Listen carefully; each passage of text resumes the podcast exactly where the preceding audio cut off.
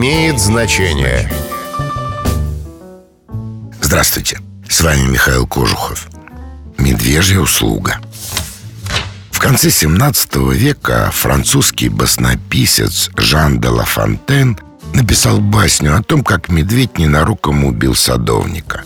В 1808 Крылов использовал этот сюжет для своей басни «Пустынника медведь».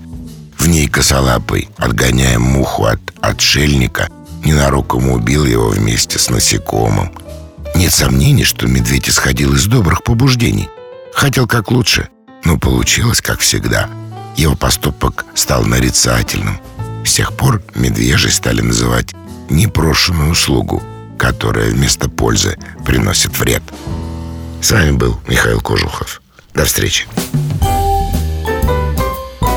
Имеет значение.